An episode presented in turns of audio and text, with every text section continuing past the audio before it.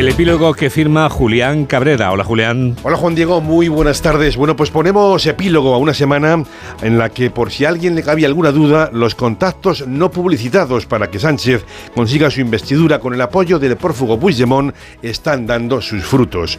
No hay más que reparar en enunciados como las afirmaciones de Junqueras apuntando que el acuerdo para la amnistía viene desde agosto, o las palabras del propio Sánchez rechazando que Puigdemont pueda ser juzgado por lo que hizo, una crisis política nunca tuvo que derivar en lo judicial, ha dicho el presidente en funciones.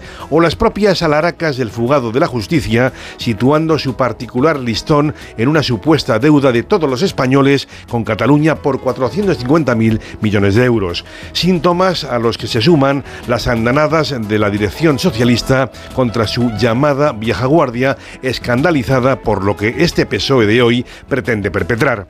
Ergo, habrá investidura de Sánchez no lo duden, pero antes les contaremos la de Núñez Feijó, al que le faltan, le van a faltar, suponemos, al menos cuatro votos y cuyo discurso, tomen nota, no tendrá ningún desperdicio. Ya son y cuarto, es el momento ideal para el deporte.